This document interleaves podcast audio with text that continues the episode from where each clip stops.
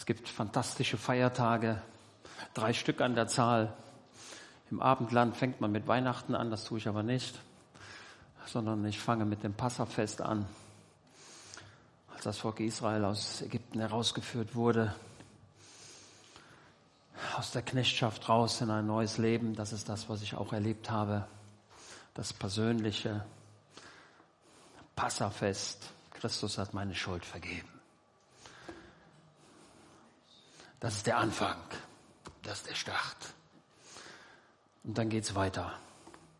Das zweite große Fest, das haben wir heute. Pfingsten, Pentekost, der 50. Tag. Der Heilige Geist fiel und darüber freue ich mich. Und welches andere Thema sollte ich heute haben, als über den Heiligen Geist zu sprechen? Aber das ist auch nur eine Zwischenstufe. Das Ganze mündet in ein großes drittes Fest. Und ich möchte mal sagen, das ist das große Fest im himmlischen Hochzeitssaal, wo die gesamte Ernte eingebracht ist. Das große Fest im Himmel. Ich glaube, das steht noch vor uns, wenn ich diese Terminologie übernehme. Ich habe heute mal wieder tausend Gedanken und Brigitte sagt mir immer wieder, Mensch, nicht zu viel Gedanken. Und das ist auch völlig, ja, völlig richtig. Sehen, das zu kanalisieren. Nun, ich hörte von einem Kakaobauern, nun ein Kakaobauer, der baut nun Kakaobohnen an, was auch sonst kennen wir hier gar nicht, weil hier gar kein Kakao wächst, auch Kaffee wächst hier nicht. Hier wachsen Birnen, Äpfel, Pflaumen, Kartoffeln, liebe ich auch. Ähm, aber bestimmte Früchte wachsen hier nicht. Da braucht es die Wärme, da braucht es die Tropen. Die Kakaobohnen, die werden dann mehr so in Afrika angebaut. Und dieser Kaffeebauer, naja, er baute die Kaffeebohnen an, erntete sie, behandelte sie, packte sie in Säcken, gab sie dann in der Station ab, weil er wusste, die gehen alle nach Europa. Und er hat sich sein Leben lang gewundert, was machen die bloß mit diesen, was machen die Europäer bloß mit diesen Kakaobohnen? Und diese Frage hatten schon seine Vorfahren. Alle hatten Kakaobohnen ähm, geerntet, haben ihr Geld damit verdient, aber Schokolade haben sie nie gegessen. Sie kannten die Schokolade nicht. Aber sie sagten, solange, mir der, der, solange ich das Geld für die komischen Kakaobohnen bekomme, soll es sein, dann mache ich das auch weiter so. Und eines Tages kam jemand aus Europa und brachte eine Tafel Schokolade mit, vielleicht von Lind und Sprüngli, wenn es das damals schon gab. Naja. Und dann hat dieser Kakaobauer, dieser Kakaobau, dieser Kakaobohnenbauer, wie nennt man die eigentlich? Kakaobohnenbauer? Kakaoer?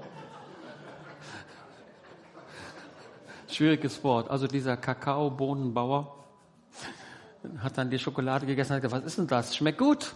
Fantastisch. Was, wo, wie macht man das? Ja, aus deinen Bohnen. Hat er verstanden, was Schokolade ist. Und so ist es auch im christlichen Glauben, was den Heiligen Geist betrifft. Ich wage jetzt mal die Aussage, dass, und ich beklage es auch auf der einen Seite, dass viele nicht wissen, mit dem Heiligen Geist umzugehen. Welche Kostbarkeiten er beinhaltet und wie sehr wir den Heiligen Geist brauchen.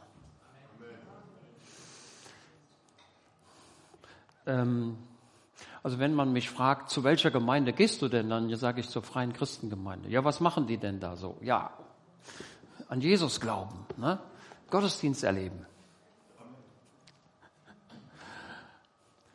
Ja. Und ich bin eigentlich, und ich schäme mich überhaupt nicht, wenn ich sage, dass ich der Pfingstbewegung sehr verbunden bin. Ich glaube, dass was im Christentum erheblich bekämpft wird und was oft ein Problem ist, ist das Wirken des Heiligen Geistes, weil so wenige damit umgehen können. Nun bin ich von Kindesbeinen an gläubig und, und habe gespürt, was Gottes Gegenwart ist. Und ich erinnere mich, als ich Kind war, an ein älteres Ehepaar, habe ich schon öfter mal erzählt. Aber ich erzähle es jetzt trotzdem nochmal, weil es fantastisch ist ein älteres Ehepaar, ich war Kind und ältere Leute sind für Kinder ja besonders alt. Und der Mann, der hatte Kinderlähmung gehabt und war gelähmt und saß im Stuhl, der konnte gar nichts machen. Und seine Lähmung wirkte sich auch auf die Sprachorgane aus. Er konnte auch gar nicht sprechen. Und wenn er irgendwo kundtun wollte, was er haben wollte, oder er wollte jemand begrüßen, oder er wollte sich mitteilen, dann hat man, auch ich als Kind habe dann versucht herauszufinden, was er denn wohl gemeint haben könnte, weil die Sprache so quälend war. Und weil das auch jeder wusste, war also eine Kommunikation war in keiner Weise möglich. Aber, aber er konnte den Stift gut führen. Die Hände waren nicht betroffen. Und deswegen schrieb er unendlich viele Bibelsprüche auf Kartonkarten, die er sich geschnitten hatte. Und schrieb dann in Tusche, in feinster Schrift Bibelsprüche und teilte sie aus. Wir haben zu Hause immer noch welche davon. Was für ein toller Dienst. Der Mann konnte nicht arbeiten, er konnte nicht gehen, er konnte nicht sprechen, aber er konnte Bibelsprüche auf Karten schreiben und er konnte beten und das wusste jeder. Und seiner Frau ging es nicht minder schlecht. Auch sie war gesundheitlich beeinträchtigt und konnte nicht viel machen, wiewohl sie gehen konnte. Also sie konnte die Küche machen und, und so das Alltägliche, aber mehr auch nicht. Und immer dann, wenn diese beiden auftauchten, dann merkte man, naja, wenn jemand so eine, eine Wolke mitbringt, also keine sichtbare, aber es war eine Atmosphäre ähm, der Gottesgegenwart, die einfach von ihnen ausging.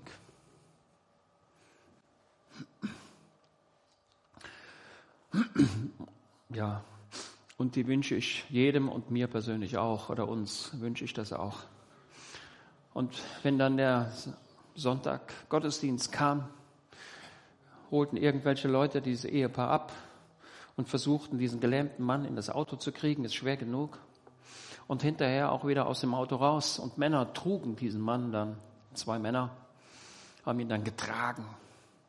Und dann erinnere ich mich, das war ein kleiner Abhang, trug man ihn dort in diesen Gottesdienstraum. Und man hatte einen Stuhl für ihn, einen Sessel hatte man für ihn, für ihn bereitet. Da konnte er besser drin liegen. Mehr liegen als sitzen. Und er konnte nicht sprechen. Okay. Der Gottesdienst begann. Man fing an zu beten und es gab dann auch immer wieder die Zeiten der, der Ruhe, der Stille. Und ich habe es als Kind besonders intensiv erlebt, wie der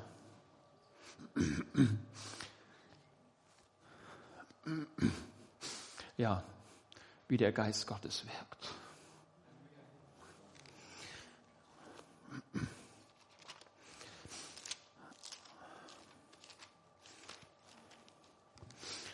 Ja, lebt mit meiner Rührung. Ne? Ich bin auch nur ein Mensch, bin nicht aus Stein.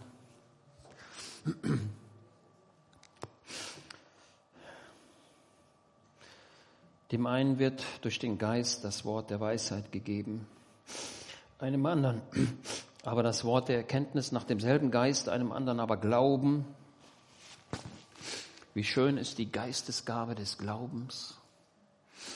Wenn jemand sagt, das glaube ich, und der reißt eine ganze Gemeinde mit, die dann sagt, weil der das glaubt, glaube ich das auch.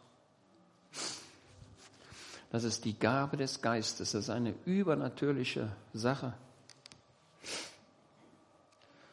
Einem anderen aber Glauben in demselben Geist, einem anderen aber Gnadengaben der Heilungen, Plural, in dem einen Geist, einem anderen aber Wunderkräfte, einem anderen aber Weissagung, einem anderen aber Unterscheidungen der Geister, einem anderen aber verschiedene Arten von Sprachen, einem anderen aber Auslegung der Sprachen. Und wie oft habe ich das gemerkt und gespürt und Menschen fingen an, in anderen Sprachen zu reden. Für mich als Kind war da, war, habe ich gesagt, was, was machen die da? Was ist das? Wie schön war es aber, wenn dann die Auslegung kam. Das musste nicht derselbe sein, das konnte auch ein anderer sein. Und wenn über diesen Gelähmten der Geist Gottes kam, dann sprach er wie ganz normal, wie jeder andere auch. Aber überhaupt kein Unterschied. Wenn der Geist Gottes über ihn kam, löste der Geist Gottes die Zunge und er konnte reden wie ein ganz normaler Mensch. Klar und deutlich und jeder konnte ihn verstehen und das war oft der Fall. Das war nicht selten. Und so diente er der Gemeinde nicht zur Strafpredigt. Der Geist Gottes hat immer eine andere Zielrichtung. Er diente zur Erbauung der Gemeinde in einer übernatürlichen Art und Weise. Und die Gemeinde wurde gesegnet und ich auch als Kind. Und wenn Ungläubige dabei waren, die wurden auch gesegnet, allein weil, die, weil der Geist Gottes da war. Und wenn wenn, wenn er seine, seine Rede beendet hatte, dann konnte er wieder nicht reden. Unglaublich. Und so blieb es auch bis zum Tod. Wahrscheinlich wird er gebetet haben, O Heiland, gehe nicht vorbei, der du anderen Gnade erzeigest. Herr, bleib auch bei mir stehen. Hast du nicht Heilung für mich? Und ich denke, ich weiß es nicht, habe ihn nie gefragt. Der Geist Gottes wird ihm gesagt haben, lass dir an meiner Gnade genügen. Meine Gnade reicht aus. Meine Gnade ist größer als dein Problem. Meine Gnade ist größer als deine Lähmung. Meine Gnade ist größer als dein alltägliches Problem. Wie komme ich zur Toilette und wie komme ich wieder weg? Meine Gnade ist größer. Ich brauche dich so, wie du, wie es ist. Und Gott benutzte dieses Ehepaar. Und ich, hm, ja, ja, ich habe von den großen Predigern gehört.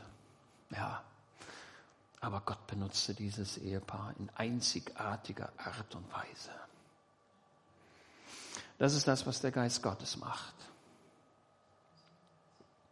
Und darüber muss ich heute ein bisschen reden.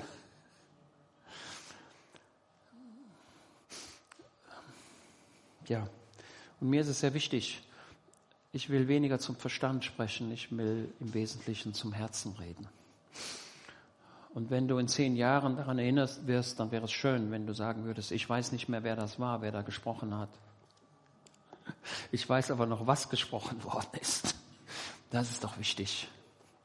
Es kommt nicht auf einen Menschen an. Gott gebraucht eh jeden, den er gebrauchen möchte. Ja, als Jesus, wir haben eine kleine Vorgeschichte noch. Johannes 8, 9 und 10 gehören zusammen, auch 14 und 16. Es gibt immer so diese Kapitel in der Bibel, wo wir irgendwo einen Sachzusammenhang haben. Und da fiel, eben fiel mir da auf dem Stuhl ein und sagte, Mensch, Johannes 8, 9, 10. Hm, hm, das ist dasselbe wie Apostelgeschichte 8, 9, 10. da haben wir auch drei Leute, die da vorkommen. Ist das eine Systematik? Muss man nochmal drüber nachdenken. Naja, auf jeden Fall hatte Jesus in Johannes Kapitel 9 einen Blinden geheilt. Das war dieser Blinde, wo Jesus ein Brei machte und sagte zu ihm, geh hin zu dem Teich Siloa und wasche dich. Und der hat das gemacht und kam sehend. Und die Pharisäer fingen ein Streitgespräch mit Jesus an. Und da haben wir einen markanten Vers, ich will es nur mal sagen, weil ich es mir vorgenommen hat. Ähm, äh, das haben wir dann in Johannes 10, nach dieser Vorgeschichte. Johannes 10 ist, das, ist die Sache von dem guten Hirten. Ne? Meine Schafe hören meine Stimme. Ne? Ihr kennt das alles, Johannes 10, wichtiges, wichtiges Kapitel. Und die, die Juden, die konnten damit nicht so richtig umgehen. Und dann heißt es weiter in Johannes 10, müsst ihr, ich lese es einfach nur vor. Und Jesus ging in den Tempel umher in der Säulenhalle Salomos, da, da umringten ihn die Juden und sprachen, bis wann hältst du unsere Seele hin? Bis wann hältst du unsere Seele auf? Und ich habe mich gefragt, ey, was ist das? Was ist denn das für ein Satz? Die Juden kommen zu Jesus und sagen, ey, bis, schön, danke an die Technik. Und die Juden haben Jesus umringt und, und vorher haben wir schon gelesen, dass sie Jesus töten wollten. Da umringten ihn die Juden und sprachen zu ihm, bis wann hältst du unsere Seele hin oder unsere Seele auf? Bis wann machst du uns ein Problem? Und wie vielen Leuten geht es so? Wie lange hältst du unsere Seelen hin? Na, ich habe hab euch was mitgebracht hier. Das ist so ein Buch hier. Ne? Ist nicht die Bibel. Das, da steht drauf Pilgerbrot. Toller Name, ne? Pilgerbrot. Habt ihr auch ein paar Bände Pilgerbrot zu Hause? Ich wünsche es euch. Besorgt euch Pilgerbrot. Oder himmlische Winke, Palmzweige, Winke in den Himmel, Wegweiser in den Himmel, wie immer man diese Predigtbände bezeichnet. Freue mich immer über die Bezeichnungen. Und Sie sehen, das ist, diese, hier seht das Buch hier, ne, könnt ihr nicht sehen, das ist von 1850, glaube ich, 1860. Mehr als 150 Jahre alt, aber noch lesbar. Merkt ihr? Ist noch lesbar. Wer immer predigen will, der sollte erstmal 1000 Predigten lesen. Und wenn er die dann gelesen hat, dann kann er ja mal anfangen. Heute haben wir oft unkundige Leute, die auf den Kanzeln auftauchen ähm, und dann irgendwas erzählen. Da lobe ich mir doch die Alten, die sich da trainiert haben. Meine Schafe hören meine Stimme und sie folgen mir. Aber, liebe Freunde, wenn nun Tausende, eben weil sie ihn nicht hören, ihm auch nicht folgen, nicht dem guten Hirten folgen, der die Seinen führet auf rechter Straße, auf dem schmalen Pfade, der zum Leben eingeht, sondern dem großen Haufen folgen, auf dem breiten Weg, der zum Verderben abführt. Nicht der Stimme seines Geistes folgen, der in ihrem Gewissen spricht. Der Geist Gottes redet ins Leben. Aber sowas von deutlich. Unglaublich. Manche berichten davon, dass sie es auch mit ihren Ohren gehört haben sondern ihren Leidenschaften und Lüsten folgen und weil sie aufs Fleisch gesät, vom Fleisch das Verderben ernten, als verlorene Schafe hängen bleiben in den Dornen der Verführung oder stecken bleiben in den Sümpfen der Sünde, verschmachten auf den Steppen des Unglaubens oder zerschellen in den Abgründen der Verzweiflung. Wer hat denn dann diese armen Seelen aufgehalten und zurückgehalten vom Weg des Lebens? Ne? Haben wir? Ist der Herr der gute Hirte oder sind sie es selbst mit ihrem Trotz und Ungehorsam? Okay? Also denken wir heute nicht, kommen wir zum Heiland so, wie wir sind, mit all unseren Unzulänglichkeiten und Fehlern. Und meine Lieben, damit, damit wir uns selber nicht vergessen, wenn so viele auch von denen, die des Herrn Stimme hören, von Kind auf hören, allsonntäglich fast hören, auch heute hören, doch nicht dazu kommen, ihr endlich einmal ernstlich zu folgen, weil sie eben nur vergessliche Hörer sind und nicht rechtschaffende Täter, weil ihnen doch ihr Fleisch zu stark, das heißt, doch die Welt zu lieb, doch der Heilsweg zu schmal, doch ihr Herz zu schwach ist, als dass sie einmal ernst machen möchten mit der Hingabe an Gott mit der Nachfolge des Heilands, mit dem Abtun des Alten und mit dem Anziehen des neuen Menschen.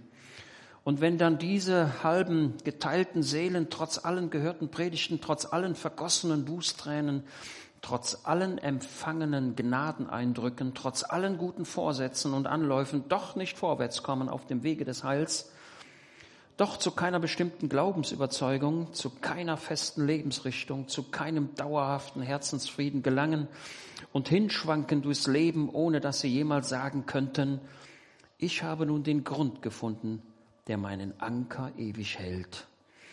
Und gegen am End und gehen am Ende aus der Welt ohne eine gewisse Hoffnung des ewigen Lebens. O oh, meine Lieben, wer hat denn diese Seelen aufgehalten? Die Juden sagten, ey, warum hältst du unsere Seelen auf? Sie haben ihre Seelen selbst aufgehalten. Sie haben ihre Herzen verschlossen. Sie haben dem Heiland nicht recht gegeben. Sie haben nicht erkannt, dass sie die Diebe sind, die über die Mauer steigen. Der Herr, dessen Stimme sie so oft gerufen, dessen Geist sie so oft angefasst hat, oder sie selbst mit ihrer Lauigkeit, Trägheit und Weltliebe, mit ihrem irdischen Sinn. Meine Schafe hören meine Stimme und sie folgen mir und ich gehe, gebe ihnen das ewige Leben, verheißt der gute Hirte. Aber, meine Freunde, wenn Tausende in ihrem irdischen Sinn nichts fragen nach dem ewigen Leben, sondern nur an diesem Leben hängen, nichts wissen wollen von himmlischen Gütern, sondern nur jagen nach den Gütern dieser Welt, Genuss und Vergnügen, Reichtum und Besitz, Macht und Ehre, und ihre Seele verstrickt sich in diesen irdischen Netzen, und ihr Leben verzehrt sie unter, unter solch eitlem Dichten und Trachten, und sie versäumen darüber ihr ewiges Heil und verlieren darüber ihre Gnadenzeit und sehen's zu spät ein. Alles ist eitel unter der Sonne. Ich habe einer Seifenblase nachgejagt und nach einem Schatten gehascht. Das Zeitliche muss ich zurücklassen und für das Ewige habe ich nicht gesorgt. Die Bibel sagt, schafft eure Seligkeit mit Furcht und Zittern. Das bedeutet, dass wir uns in diesem Leben immer wieder vorbereiten, immer wieder neu ausrichten. Wer, meine Lieben, wer hat denn diese armen Seelen aufgehalten und sie um ihr Heil betrogen? Der gute Hirte, der sie mahnte? Sammelt euch Schätze im Himmel und seinen Schafen verheißt, ich gebe ihnen das ewige Leben oder sie selbst, oder sie selbst mit ihrem irdischen Sinn, der das Heil verachtet und so weiter. Ich will es euch nur mal sagen. Lasst dich heute Morgen nicht aufhalten. Durch nichts Gehe vorwärts im Glauben und begehre das, was der Heiland für dich vorbereitet hat. Okay. So, dann lesen wir mal Johannes 20. Ja, Johannes 20. Fangen wir damit mal an. Johannes Evangelium 20.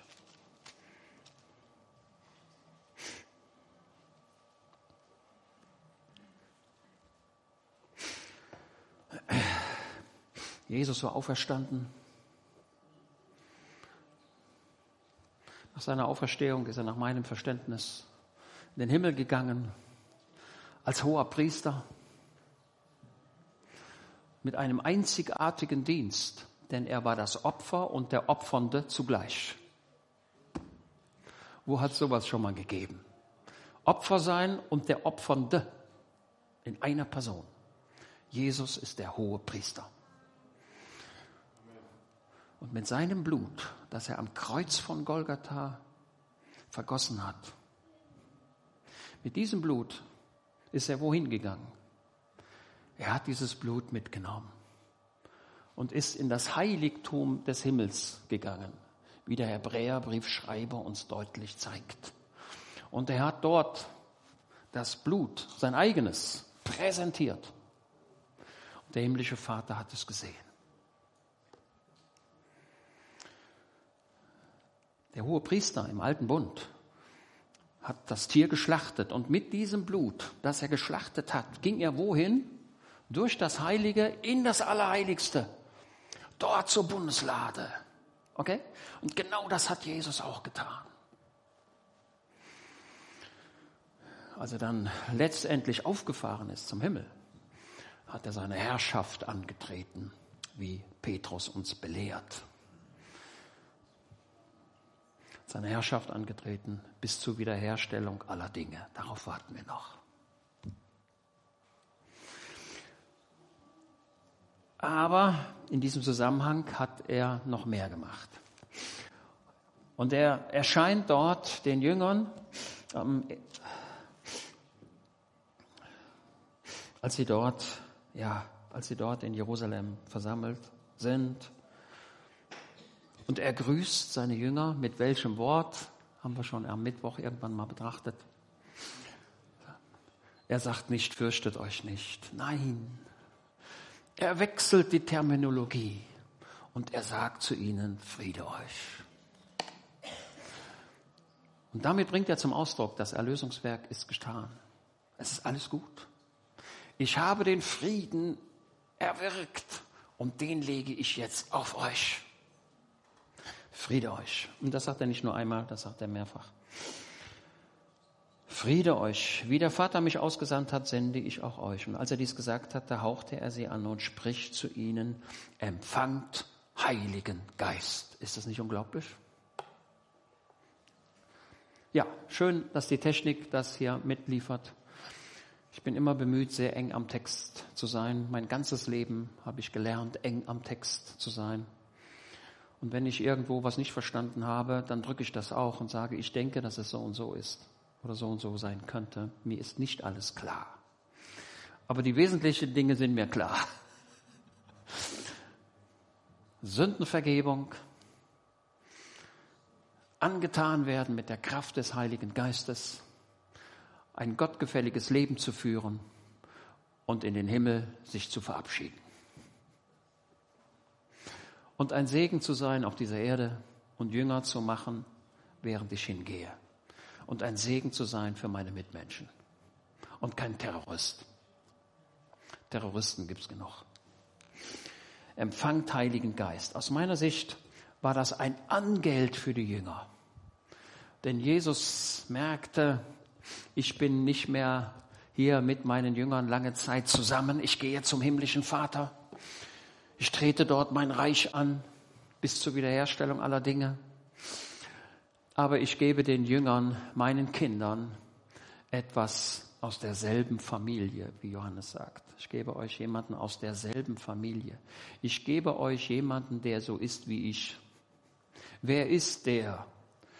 der so ist wie ich. Das ist der Heilige Geist. Der Heilige Geist, der schon am, auf den ersten Seiten der Bibel auftaucht, der überall ist, auch im Alten Testament an allen Ecken und Enden gefunden werden kann. Der Heilige Geist, der auf Jesus herabkam dort am Jordan. Unglaublich, oder? Jesus wurde angetan mit der Kraft des Heiligen Geistes. Ja, war das denn überhaupt notwendig? War der nicht, war er denn nicht Jesus? War er denn nicht der Sohn Gottes? Schauen wir ganz kurz nach Matthäus 3, wo das so perfekt geschrieben ist.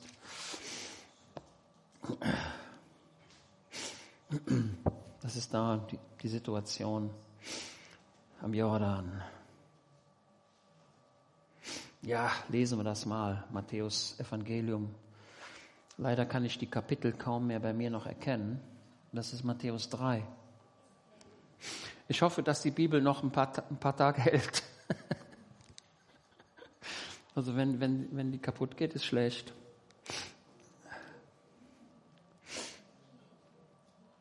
Da ging zu ihm hinaus Jerusalem und ganz Judäa und die ganze Umgegend des Jordan und sie wurden von ihm im Jordan getauft, indem sie ihre Sünden bekannten. Das ist die Taufe des Johannes. Als er aber viele der Pharisäer und Sadduzäer zu seiner Taufe kommen sah, sprach er zu ihnen, Otternbrut, wer hat euch gewiesen, dem kommenden Zorn zu entfliehen? Bringt nun der Buße würdige Frucht und denkt nicht bei euch selbst zu sagen, wir haben Abraham zum Vater. Denn ich sage euch, dass Gott dem Abraham aus diesen Steinen Kinder zu erwecken vermag. Schon ist aber die Axt an die Wurzel der Bäume gelegt. Jeder Baum nun, der nicht gute Frucht bringt, wird abgehauen und ins Feuer geworfen. Ich zwar taufe euch mit Wasser zur Buße. Der aber nach mir kommt, ist stärker als ich, dessen Sandalen zu tragen ich nicht würdig bin. Er wird euch mit Heiligem Geist und Feuer taufen. Taufen ist ein anderes Wort für umgeben werden, erfüllt werden. Ne, manche Leute sagen Taufe im Heiligen Geist, die anderen sagen Taufe mit dem Heiligen Geist. Beides ist richtig. So wie der Mensch ins Wasser steigt, so steigt er quasi in die Gegenwart Gottes hinein und er sagt, Heiliger Geist, ich möchte, dass du mich umgibst, ich möchte, dass du mich erfüllst, ich möchte gerne, dass mein ganzes, mein, mein, mein ganzer Verstand, mein ganzes Wesen dir entspricht. Ich gebe mich völlig hin. Ich gebe alles. Herr, ich vertraue dir. Manche Leute haben Angst vor dem Heiligen Geist und sagen, ich weiß nicht, wie es ausgeht. Da belehrt uns Jesus und sagt, na nee, wenn, wenn die Eltern schon freundlich mit den Kindern umgehen, wie viel mehr Jesus? Na? Er wird uns doch nichts was Schlechtes geben, wenn wir ihm um jenes bitten. Der Heilige Geist ist eine gute Sache. Und indem ich diese Formulierung wähle, ist es schon eine unvollkommene Formulierung. Der Heilige Geist ist das Beste, was dir passieren kann, wenn du dich bekehrt hast und ein Kind, Gott, kind Gottes geworden bist. Ich spreche nicht von einer zweiten Heilserfahrung, das mache ich sehr deutlich. Gläubig wirst du, indem du, oder gerettet wirst du, indem du Jesus deine Sünden bekennst und neues Leben empfängst. Und das ist eine Wirkung des Heiligen Geistes. Kein Mensch kann sich bekehren, ohne dass der Heilige Geist beteiligt wäre. Woraus nehme ich das? Na, das sagt der Paulus und sagt, kein Mensch kann sagen, Herr Jesus, rette mich außer im Heiligen Geist. Geht gar nicht anders. Also, also es, mir ist nicht bekannt, dass man jetzt, dass irgendein ein Mensch äh, jetzt sagen könnte, ach, ich will mal gucken, wie das geht und äh, ich werde jetzt mal ein Kind Gottes. So geht's nicht. Also ein Kind Gottes wird man immer durch die Wirkung des Heiligen Geistes. Das Wort Gottes dringt in mein Herz, zeigt mir meinen Herzenszustand. Es zeigt mir meinen verlorenen Zustand und sagt, oh Herr, ich bin gar nicht so gut, wie ich dachte. Ich sehe Mängel an allen Ecken und Enden. Ich bin verloren. Herr, rette mich. Und was macht Jesus dann und sagt, ja klar. Auf die Frage, kannst du heute selig werden, antworte ich ja. Das ist die gute Botschaft des Pastors oder der, der das Wort Gottes verkündigt. Ähm, er kann immer Hoffnung verkündigen.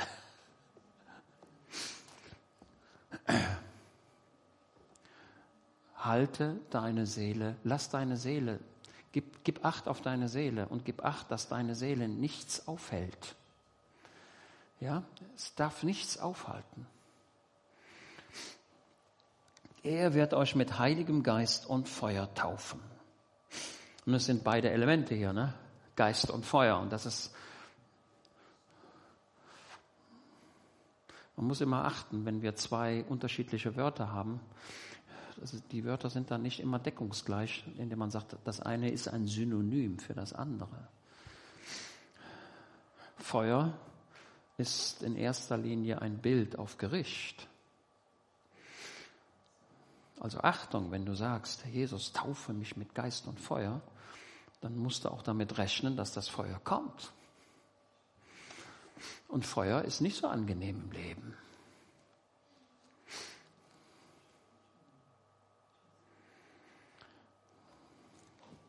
Also er wird euch mit Heiligem Geist und Feuer taufen. Dann kommt Jesus aus Galiläa an den Jordan zu Johannes, um sich von ihm taufen zu lassen. Johannes aber wehrte ihm und sprach, ich habe nötig, von dir getauft zu werden und du kommst zu mir. Diese Frage ist völlig berechtigt. Jesus aber antwortete und sprach zu ihm, lass es jetzt so sein. Denn dir und mir gebührt es, den Heilsplan Gottes zu erfüllen. Und dann hat der Johannes wahrscheinlich, ist meine Vermutung, gesagt, Heiland oder Herr Jesus oder Jesus, verstehe ich nicht, aber wenn du das so sagst, dann sei es so. Dann lässt er es ihm zu. Ob er es verstanden hat, weiß ich nicht. Er lässt es ihm zu. Und als Jesus getauft war, stieg er sogleich aus dem Wasser herauf. Und siehe, die Himmel wurden aufgetan. Und er sah den Geist Gottes, das ist der Heilige Geist, wie eine Taube herniederfahren und auf ihn kommen.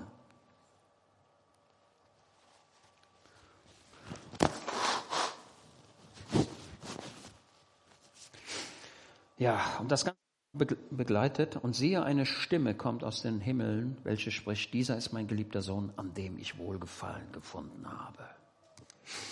Das ist die Dienstausrüstung. Jesus wurde an diesem Tag zu seinem Dienst ausgerüstet. Der Handwerker, der braucht sein Werkzeug. Der Pastor braucht auch sein Werkzeug. Das ist aber, passt in eine Hand. Der IT-Mann, der braucht seinen Computer. Wir brauchen sein Werkzeug. Und so brauchen wir auch unser Werkzeug. Irgendwann habe ich mal begriffen, wenn man ein Haus baut, ist es gut, wenn man Werkzeuge hat.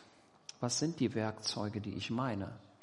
Die Werkzeuge, die man braucht, wenn man ein Haus baut, weil da geht es oft um Gewicht, wäre zum Beispiel ein Kran. Ein Kran ist sehr hilfreich der kann die Gewichte auf die erste Etage heben und die Bauleute müssen sich nicht quälen. Der Dachdecker, der bestellt heute einen Kran und sagt, hör mal, bring die Dachpfanne nach oben, dann muss ich sie nicht schleppen. Der, der ein Haus baut, der sollte sich einen Betonmischer kaufen. Und dann kann er in dieser Maschine den Beton anrühren. Er braucht Werkzeuge. Die Gemeinde braucht Werkzeuge. Kommt man auch ohne Werkzeuge aus? Antwort, ja, aber das ist sehr, sehr mühselig.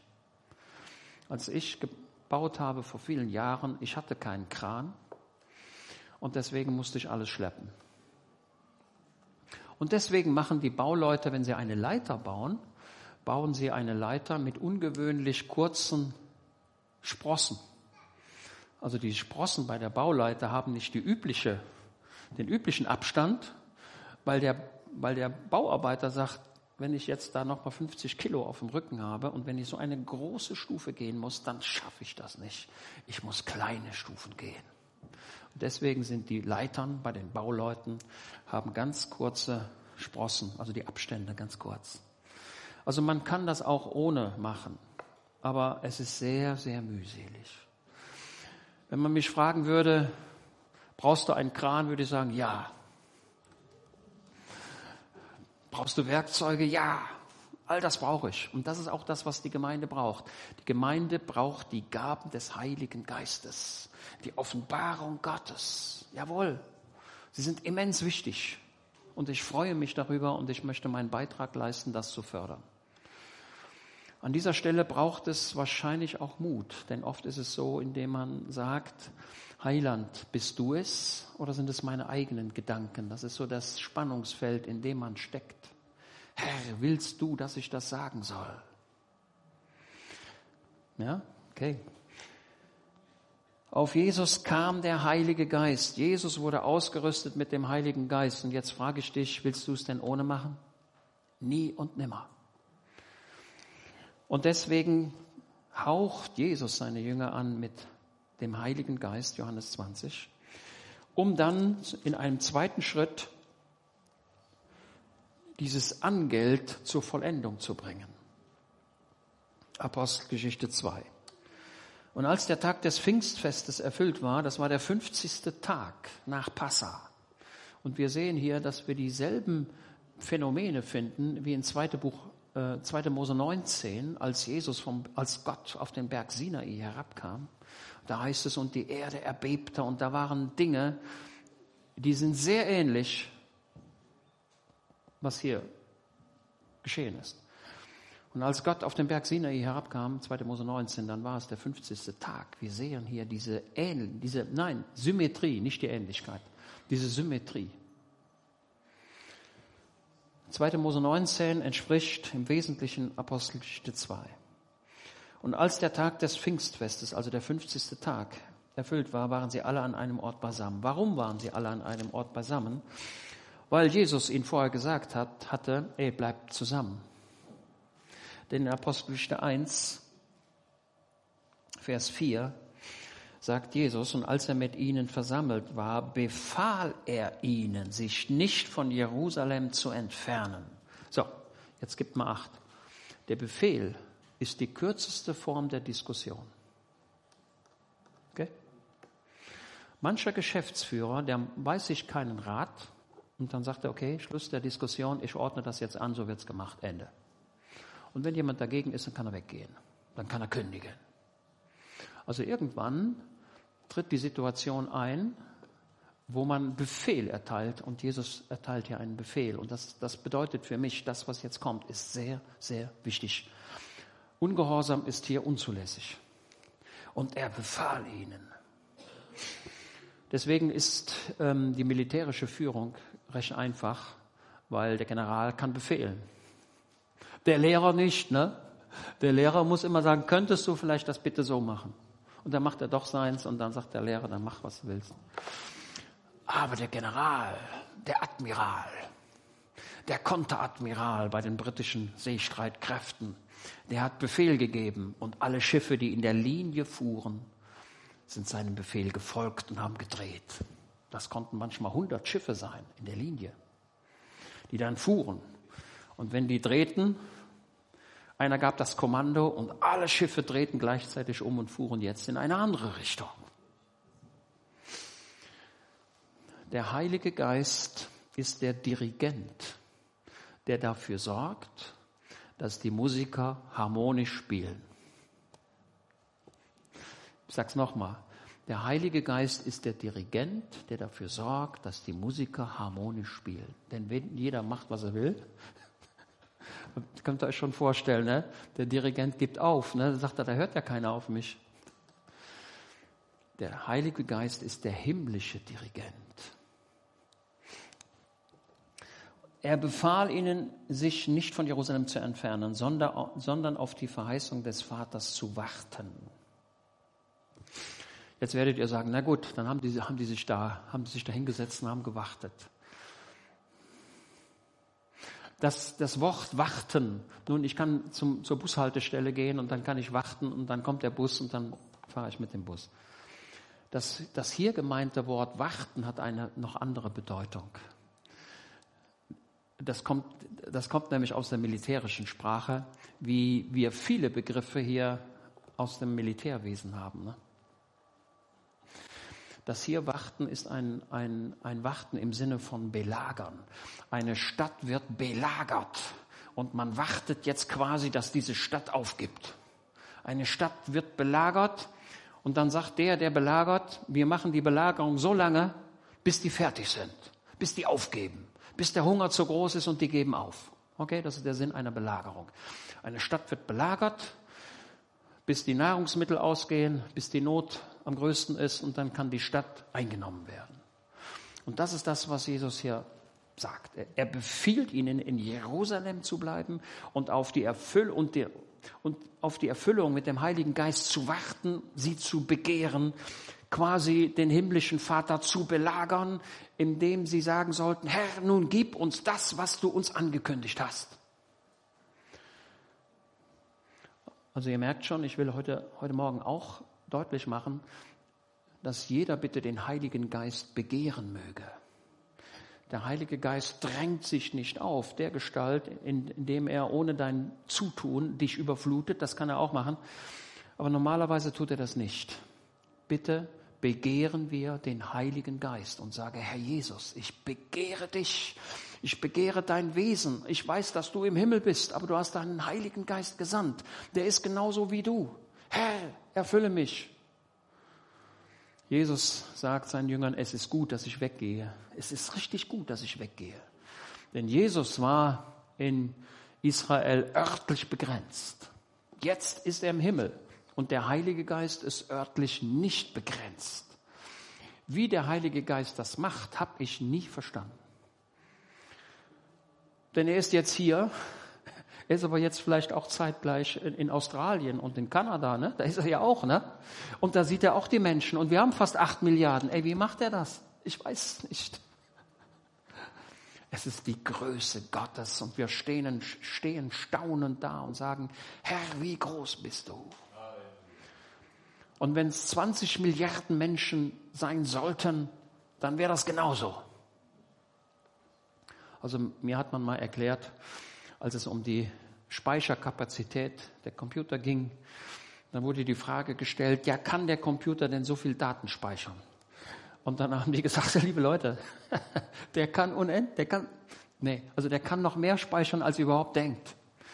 Da müssen die entsprechenden Speicherbausteine da rein und dann, nee, der kann 100 Millionen Datensätze, der kann auch eine Milliarden Datensätze. Unendlich kann der speichern. Man muss nur die Speicherbausteine da haben. Ne? ChatGPT, ist das ein Begriff? Ich mal, ihr kennt das schon. Ne? ChatGPT, Olaf, kennst du ChatGPT? Gehört habe es. ChatGPT, probiert es mal aus. Ist künstliche Intelligenz. Eieiei. Kannst du deine die Doktorarbeit kannst du über ChatGPT schreiben? Hast schon gemacht? Ich habe ich hab das System herausgefordert und habe dem System ein paar Fragen gestellt. Und dann hat das System gesagt, hören Sie mal, das ist eine religiöse Frage. Das ist etwas problematisch. Fragen Sie bitte einen Theologen.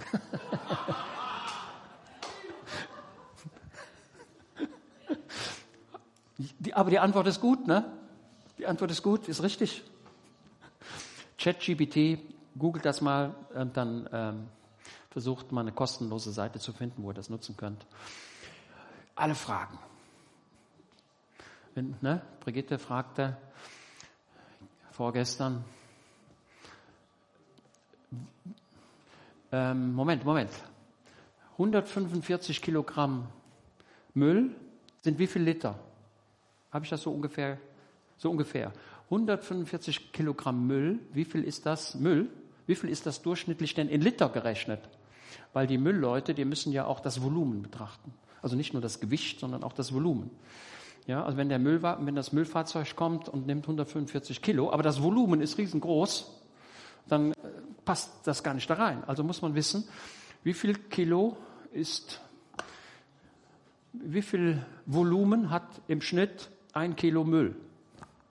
Fragst du GBT, zack, kommt die Antwort raus. Das System weiß alles. Fast alles. Die Revolution, die wir jetzt haben, ist diese künstliche Intelligenz, die in den nächsten Jahren die gesamte Welt überfluten wird. Manche Leute sprechen von einer erneuten industriellen Revolution. Ich weiß nicht, wie ihr das seht. Könnte das so sein? Wahrscheinlich, ne?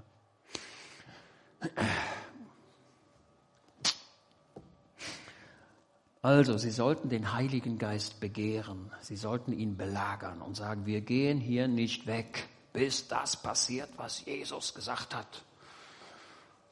Wie lange mussten Sie denn jetzt warten?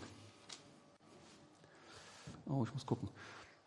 Zehn Tage haben sie gewartet, denn Jesus ging nach 40 Tagen ging in den Himmel und dann mussten sie noch zehn Tage warten. 40 plus 10 gleich 50. Da kommt Pente, ne? fünf. Pentekost, fünf. Da kommt das her. Und sie haben gewartet. Und als der Tag des Pfingstfestes erfüllt war, vielleicht hat der eine oder der andere gesagt, Mensch, wir haben uns mal den alten Bund angeschaut und so weiter. Und Gott kam auf den Sinai herab am 50. Tag.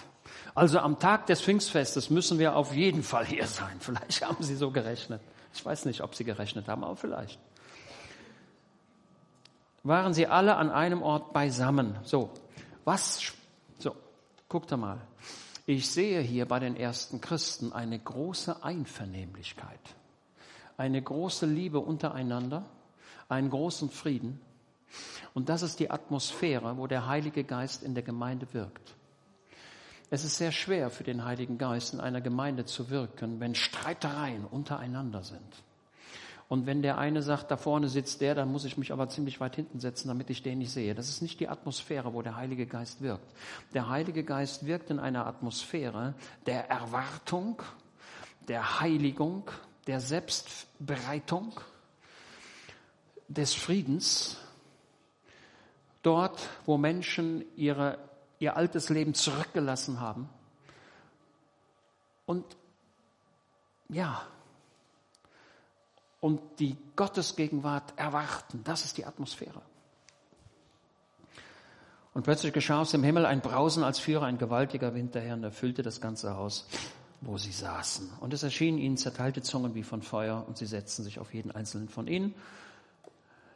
Und wenn das heute hier passiert, perfekt. Ich habe einen Menschen kennengelernt, der erzählte, dass er es auch so mit seinen eigenen Augen gesehen hat. Ich habe das noch nie gesehen, aber er erzählte, jawohl, ich war in einer Versammlung und dann sah ich auf den Köpfen der Menschen Feuer, genau wie es hier beschrieben ist. Feurige, feurige Zungen und es erschienen ihnen zugleich die Zungen wie von Feuer und sie setzten sich auf jeden Einzelnen und, von, und sie wurden alle mit Heiligem Geist erfüllt und fingen an, in anderen Sprachen zu reden, wie der Geist ihnen gab, auszusprechen. So, mit dieser Sprache hat es sich nun, hat, hat es nun folgenden, folgende Bewandtnis. Diese Sprache ist eine Sprache, die nicht besser sein könnte. Ich merke immer wieder, dass unsere deutsche Sprache sehr beschränkt ist. Man kann viele Dinge ausdrücken, aber viele Dinge auch nicht. In der englischen Sprache ist es auch so. Aber diese Sprache des Heiligen Geistes oder diese Sprache, diese Zungensprache ist eine Sprache, die der Heilige Geist in mir formuliert. Und diese Sprache, die der Heilige Geist formuliert, geht direkt in den himmlischen Thronsaal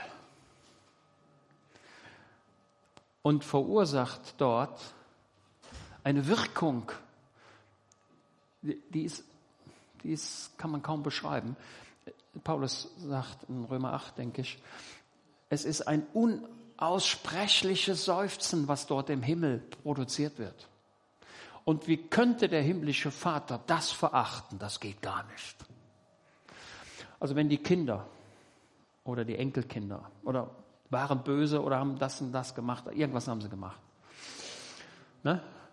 Und jetzt kommen die Kinder und kannst du mir ein Eis kaufen?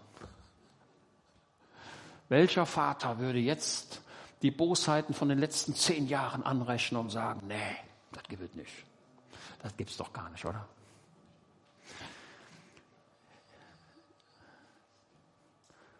Okay? Der Heilige Geist formuliert in mir das Gebet und sagt, aber lieber Vater. Und der himmlische Vater sieht es. Und er kann nicht mehr. Sein Herz ist gebrochen. Und er sagt, ja. Jetzt wirst du sagen, ja, ich habe aber schon so oft gebetet und ist nichts passiert. Ja, man muss auch mal ein bisschen warten. Ne? Und viele Gebete kommen zur Entfaltung, wenn du lange nicht mehr lebst auf dieser Erde. Also das habe ich völlig verstanden. Nicht jedes Gebet, was gebetet wird, findet seine Ausführung zu den eigenen Lebzeiten. Viele Dinge kommen erst später. Ne, finden wir auch viele Zeugnisse im Alten Testament. So, Sie reden in neuen Sprachen. Und was verkündigen Sie denn mit diesen neuen Sprachen? Also jetzt in Apostelgeschichte 2. Mir sagte mal jemand, äh, mit der Zungenrede kann ich nichts anfangen. Äh, wenn jemand in Zungen predigt, dann kann ihn ja gar keiner verstehen. Ja, ist richtig. Das haben die ja auch nicht gemacht. Ähm, wir hören sie von unseren, ja, nochmal. Lest Apostelgeschichte 2, Vers 8. Und wie hören wir sie, ein jeder in unserer eigenen Mundart, in der wir geboren sind. Parther und Meda und Elamiter und die Bewohner, hier, Elamiter, Josef, in deiner Sprache. Elamiter und die Bewohner von Mesopotamien und von Judäa und Kappadokien, Pontus und Asien, Phrygien und Pamphylien, Ägypten und den Gegenden von Libyen gegen Kyrene hin und die hier weilenden Römer, sowohl Juden als Proselyten, Kreter und Araber. Also der Lukas, als er das schrieb, der saß in seiner Stube, als er an den Theophilus schrieb. Und dann hat er, wer war da? Hat das alles aufgeschrieben. Ey, der hat, der hat die Leute vor Augen. Und da sagt der Mensch, da war ein Kreter und einer von da und da und da und da und da. Und der hatte sie, er hat alles registriert, er hat ein fotografisches Gedächtnis. Kreter und Araber, wie hören Sie, wir von den großen Taten Gottes in unseren Reden, in unseren Sprachen reden. Das ist das, was der Heilige Geist macht. Der Heilige Geist veranlasst dazu, von den großen Taten Gottes zu reden. Die Predigt kam danach erst. Ne? Als Petrus predigte, der predigte so, dass sie alle verstehen konnten. Sie entsetzten sich aber alle und waren in Verlegenheit und sagten einer zum anderen, was mag dies wohl sein?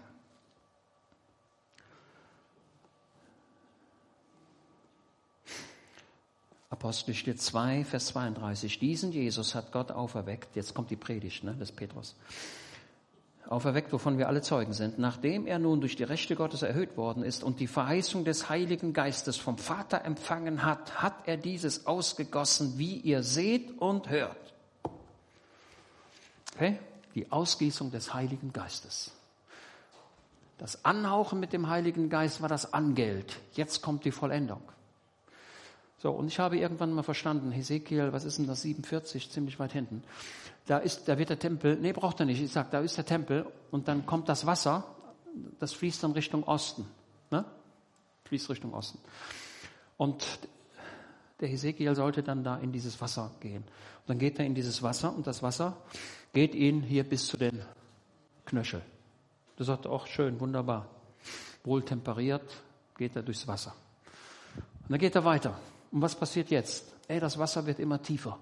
Ne? Jetzt geht es ihm bis zu den Knien. Da kann er auch noch gehen. Aber wer schon mal in einem Fluss war oder im Schwimmbad, ne, das Gehen fällt sichtbar schwer, wenn das Wasser. Aber man kann noch gehen. Aber es geht. Aber ein 100 Meter Lauf würde nicht mehr gehen. Und dann geht das Wasser höher. Okay? Und dann sagt der Prophet, das Wasser geht so hoch, dass es mich trägt. Das ist der Punkt, wo du sagen musst, Herr Jesus, ich verlasse mich auf den Heiligen Geist. Ich gebe meinen Bodenkontakt auf. Solange du Bodenkontakt hast, kannst du immer noch zurückgehen. Aber der Heiland möchte dich heute Morgen ermuntern, indem er sagt, vertraue mir ganz, gib deine eigenen Fähigkeiten auf, vertraue nicht auf dich selbst, gib dich ganz hin, lass deine Seele nicht aufgehalten sein durch irgendwelche Bedenken oder Befürchtungen. Der Heilige Geist ist etwas Gutes, es ist etwas, was wir brauchen, absolut notwendig. Baue kein Haus ohne Arbeitsgerät. Du brauchst die Ausrüstung. Die Gemeinde braucht die Ausrüstung. Ja.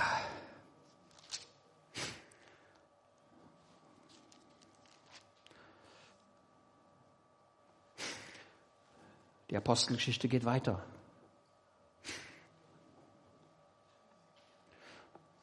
Die Apostelgeschichte ist ja aus meiner Sicht Lukas Evangelium Teil 2. Wir haben Lukas Evangelium Teil 1 und Lukas Evangelium Teil 2, gleich Apostelgeschichte. Und diese Trennung ist eigentlich ganz gut, weil die Apostelgeschichte die Geschichte ist des Heiligen Geistes. Und die Gemeinde hat in der Anfangszeit durchaus Probleme. Und dann heißt es in Apostelgeschichte 4, Vers 31. Und als sie gebetet hatten, bewegte sich die Stätte, wo sie versammelt waren, und sie wurden alle mit Heiligem Geist erfüllt und redeten das Wort Gottes mit Freimütigkeit. Die Erfüllung mit dem Heiligen Geist ist keine, Einsa ist keine einmalige Sache, die man abhaken könnte, sondern geschieht immer wieder neu. Ich habe kein Verständnis für Leute, die sagen, ja, ich bin vor 30 Jahren mal mit dem Heiligen Geist erfüllt worden, daran kann ich mich noch erinnern, aber das war es dann auch schon. Nie, nein, die Erfüllung mit dem Heiligen Geist begehren wir heute. Jetzt. Immer wieder. Immer wieder. Und es ist auch zu einem Gutteil ein Willensakt, in dem ich sage, Herr, ich begehre dich. Ja, auch wenn es in, in Apostelgeschichte 2 heißt, da wo sie saßen, hatten sie aber trotzdem diesen Zustand des Begehrens, also der wird sehr deutlich. Wir müssen uns in diesen Zustand begeben des Begehrens und sagen, Heiliger Geist, ich begehre dich. Erfülle mich mit deinem Wesen. Der Punkt ist, es sind viele Gläubige da, wo der Heilige Geist in eigenen Leben ein Schattendasein hat.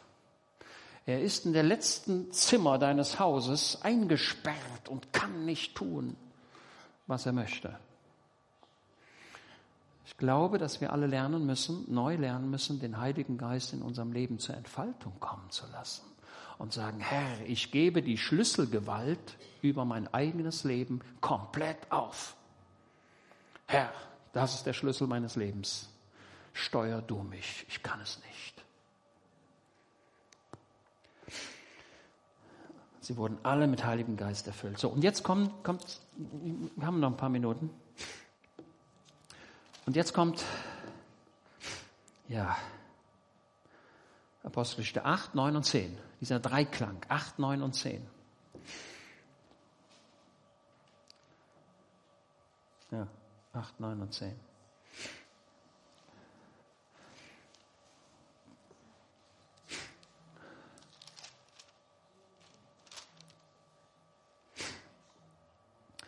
So, in Apostelgeschichte 8, ähm, da ist es so, dass Philippus nach Samaria geht und dort das Evangelium verkündigt. Wir lesen es mal, Apostelgeschichte 8, Vers 5. Die, die Zerstreuten nun gingen um, umher und verkündigten das Wort. Philippus aber ging hinab in eine Stadt Samarias und predigte ihnen den Christus. Also was hat er verkündigt? Christus. Philippus hat keine wissenschaftlichen Vorträge gehalten, sondern Philippus hat ihnen den Christus verkündigt. Möge das auch in unseren Versammlungen so sein, dass wir Jesus verkündigen, den Retter. Es ist einer gekommen zu sterben für mich, darum sei er mir ewig gegrüßt.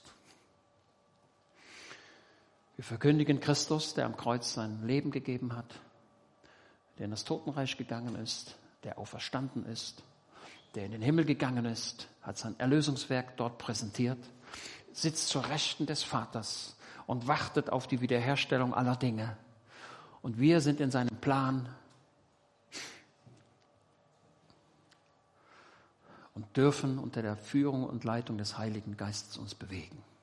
Möge das immer stärker werden in unserem Leben. Ja, ich sehe gerade, was hat der Philippus dann später dem Kämmerer verkündigt? Er verkündigte ihm das Evangelium von Jesus. Okay? Das Zentrum der Botschaft war Christus, das Erlösungswerk des Heilandes. Und das muss immer das Zentrum sein. Ja. Als aber die Apostel in Jerusalem gehört hatten, Apostelgeschichte 8, Vers 14, dass Samaria das Wort Gottes angenommen habe, hat, habe, sandten sie Petrus und Johannes zu ihnen. Ja, sollten die jetzt danach arbeiten? Was meint er? Sollten die danach arbeiten? Ey, der Philippus hat dann Dienst gemacht und dann haben die da zwei Polizisten weggeschickt, ähm, die dann äh, gucken sollten, ob der Philippus alles richtig gemacht hat. War das das Ansinnen? Nee. Das Ansinnen war, der Philippus hat einen fantastischen Dienst gemacht. Wir haben gehört, Samaria hat das Wort Gottes angenommen. Was für ein Wunder. Und dann haben sie sich wahrscheinlich am Kopf gekratzt und haben gesagt, Mensch, der Philippus hat das gemacht, was wir eigentlich schon viel, hätten wir schon machen müssen. Ey, das Ganze ist, wie, wie viel ist er ja? Acht Jahre nach Apostelgeschichte 2 findet das statt hier. Acht Jahre sind vergangen. Acht Jahre. Dann haben sie gedacht, oh wei, Mensch, acht Jahre, acht vergebliche Jahre. Gott sei Dank, der Philippus, er hat's gewagt. Ein, ein mutiger. Ah, perfekt. Aber der Philippus hatte einen evangelistischen Dienst. Er war in erster Linie Evangelist. Er war der, der Christus verkündigte. Und jetzt sagt die Gemeinde, Mensch, wir müssen aber sehen, dass die weitergebracht werden, dass die auch ausgerüstet werden. Ja, damit die das Handwerkszeug bekommen. Aber Handwerkszeug ist nicht der richtige Begriff. Damit die die entsprechende Ausrüstung bekommen. Das war das Ziel. Sandten sie Petrus und Johannes zu ihnen. Als sie hinabgekommen waren, beteten sie für sie damit sie den Heiligen Geist empfangen möchten, denn er war noch auf keinen von ihnen gefallen, sondern sie waren allein getauft auf den Namen des Herrn Jesus. Und das waren echte Bekehrungen hier. Das waren nicht auf Johannes getauft wie Apostelgeschichte 19, sondern die haben Jesus hier gehört. Die haben den Dienst des Philippus erlebt. Und die haben sich richtig bekehrt. Und das sind Jünger Jesu gewesen. Die haben gesagt, oh, na, die waren glücklich und haben gesagt, Heiland, ich weiß jetzt, wo mein Lebensweg ist. Und jetzt kommt Petrus und Johannes und das, aus meiner Sicht ist das die Spitze, ne? Die Spitze. Also, die Spitze, ne? Die haben nicht gesagt, das kann der machen, das kann der machen. Nee, die sind selbst gegangen. Ein Diener bleibt ein Diener bis ans Ende. Die Gemeinde braucht keine Könige, die Gemeinde braucht Diener. Im Reich Gottes brauchen wir keine sonstigen, sondern wir brauchen Arbeiter. Ne? Das ist das, was Jesus sagt. Wir brauchen Arbeiter. deswegen wehre ich mich immer, wenn Veranstaltungen stattfinden. Wie werde ich ein guter geistlicher Leiter? Ich finde ein anderes Angebot wesentlich sinnvoller. Wie werde ich ein Arbeiter im Reiche Gottes? Okay? Meine Meinung beteten sie für sie, damit sie den Heiligen Geist empfangen möchten, denn er war noch auf keinen von ihnen gefallen, sondern sie waren allein getauft auf den Namen des Herrn Jesus. Da legten sie ihnen die Hände auf und sie empfingen den Heiligen Geist. Ja.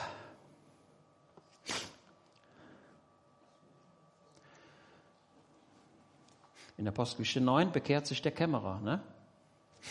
In Apostelgeschichte 8 war das ja. In 9 bekehrt sich der Saulus. Und in Apostelgeschichte 10, da haben wir den Cornelius. Ne? Und wenn, wenn wir diese drei Leute haben, einen Äthiopier, einen Juden und einen Römer, woran erinnert euch das? Die hier in der Reihenfolge abgearbeitet werden. Ja, an die, an die Menschheitsgeschichte. Denn die Menschen werden eingeordnet in die Hamiten, in die Semiten und die Japhethiten. Und die werden hier der Reihenfolge nach abgearbeitet. Habt ihr das mal gemerkt? Unglaublich, oder? Und alle haben erfahren geistlichen Dienst.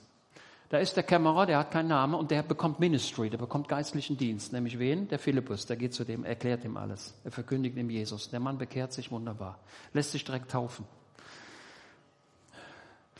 Und dann ist der Philippus weg. Psst, weg. Und der Kämmerer denkt, wo ist der denn hin? Ne? Wo ist der denn hin? Naja, sagt er, okay, hat ja auch seinen Dienst gemacht. Werden in der Bibel eigentlich Leute öfter mal verrückt?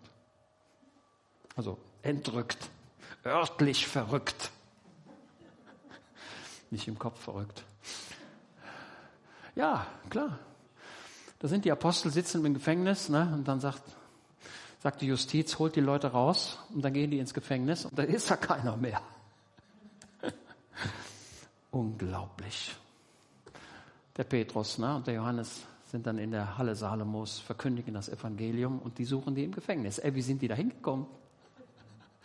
Wir fanden die Türen sorgsam verschlossen, aber da war keiner mehr. Also wenn es so passieren sollte, äh, Olaf, dass du jetzt gleich in Argentinien bist, würde mich das nicht wundern. ja, das kann sein. Ja, also das ist das, was ich in der Bibel finde. Ich weiß, dass Gott übernatürlich ist. Er tut Wunder. Er kann Wunder tun. Er hält die Sonne an im Tal Ayalon. Und wisst ihr, warum der Gideon? Habe ich es richtig? Die, die, die, Sonne blieb ja stehen, ne? dort im Tal. Die Sonne ging nicht unter mussten sie alle ihre Sanduhr neu aus, neu, neu, wie sagt man, eichen, mussten ihre Sanduhr neu eichen. Ey, die Kanaaniter verehrten Sonne, Mond und Sterne. Und Gott offenbart hier, ich bin stärker als euer Mondgott, als euer Sonnengott und all diese himmlischen Himmelskörper, die ihr verehrt. Ich halte die Sonne einfach an. Und das war ein Trompetenstoß für die Kanaaniter, indem sie wussten, hier ist Gott am Berg. Okay? Gott redet manchmal sehr, sehr deutlich. Er hält die Sonne einfach an. Punkt. Unglaublich, oder? Was haben die Leute gedacht? Die haben gesagt, Mensch, es wird heute nicht dunkel. Das war ja hier auch so bei den Germanen. Ne? Die haben gesagt, ganz merkwürdig hier. Wir können heute Abend nicht ins Bett gehen. Merkwürdig. Ne? Das ist das, was Gott tut. So. Und, und zu diesen drei Leuten, also zu dem Kämmerer, äh, kommt der, ähm, kommt der Philippus, ne? Und zu dem Paulus kommt wem? Wer, wer kommt zum Paulus und hilft dem? Der Ananias, der kommt dahin. Ne? Wollte er nicht, aber dann. Und, zu, und wer kommt zum Cornelius, Apostelische 10? Der Petrus. Wir brauchen geistlichen Dienst. Merkt ihr das? Das, die Gemeinde ist so konzipiert, dass wir alle geistlichen Dienst brauchen. Wir brauchen den Dienst der Weiterleitung, der Weiterführung, damit wir nicht auf, einem, auf einer Stelle stehen bleiben. Okay? Wir brauchen Weiterführung im Glauben. Okay, so. Jetzt schaut mal.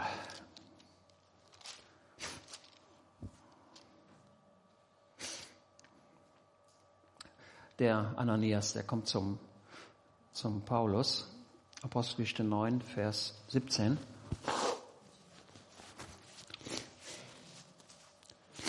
Ananias aber ging hin und kam in das Haus und er legte ihm die Hände auf und sprach, Bruder Saul, der Herr hat mich gesandt, Jesus, der dir erschienen ist auf dem Weg, den du kamst, damit du wieder sehend und mit Heiligem Geist erfüllt werdest. Habt ihr das? Damit du wieder sehend wirst, gläubig war der schon damit du wieder sehend wirst und mit dem Heiligen Geist erfüllt werdest. Und sogleich fiel es wie Schuppen von seinen Augen und er wurde sehen und stand auf und ließ sich taufen. Okay, dann kommt Cornelius und dann kommen wir auch gleich schon zu Ende. Der Cornelius, der Gott begehrte. Cornelius war ein Gottsucher. Gott sieht, wenn du ihn suchst. Das ist eine deutliche Aussage. Wer immer Gott sucht, Gott sieht dich. Gott merkt das. Gott fühlt das. Seine Augen durchlaufen den ganzen Erdkreis, um welche Leute zu finden, die, die ihn suchen. Er sucht gerade nach Gottsuchern. Okay. Naja, der Petrus, der kam dann nach Cornelius, kam dann äh, nach, nach Cäsar, wo ist denn das? Caesarea, ne? Ja, nach Caesarea. Ja.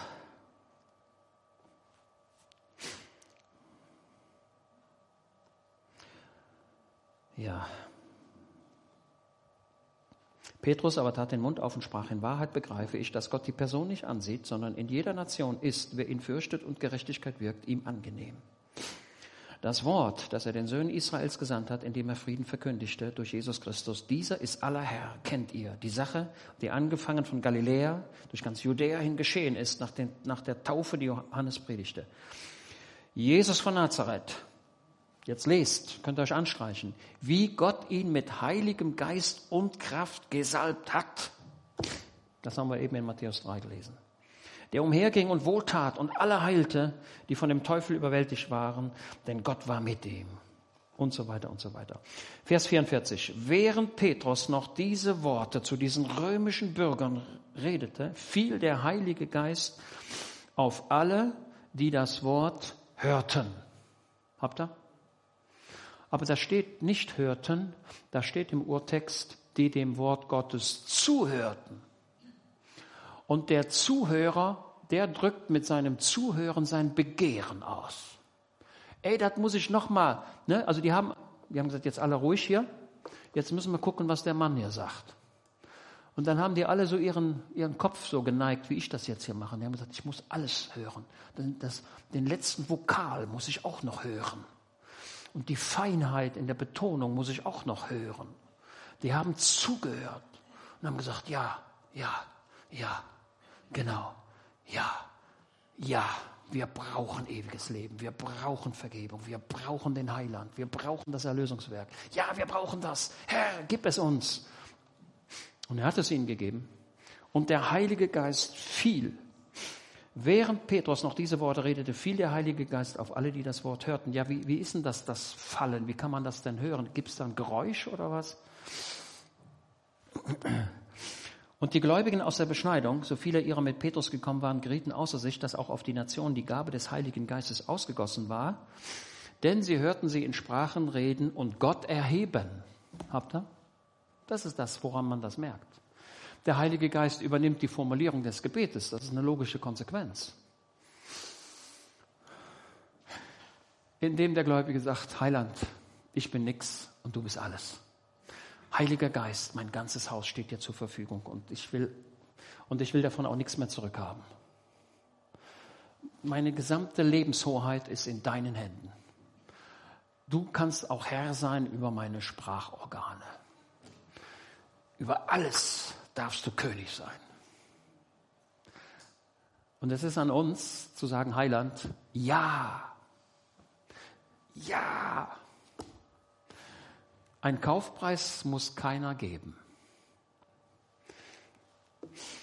Ja, denn sie hörten sie in Sprachen reden und Gott erheben, also quasi als logische Konsequenz. Das sind Sprachen und Gott erheben, ja, das ist das, was der Geist Gottes macht. Ne? Der Heilige Geist, ne? die Gaben des Geistes dienen zur Erbauung der Gemeinde.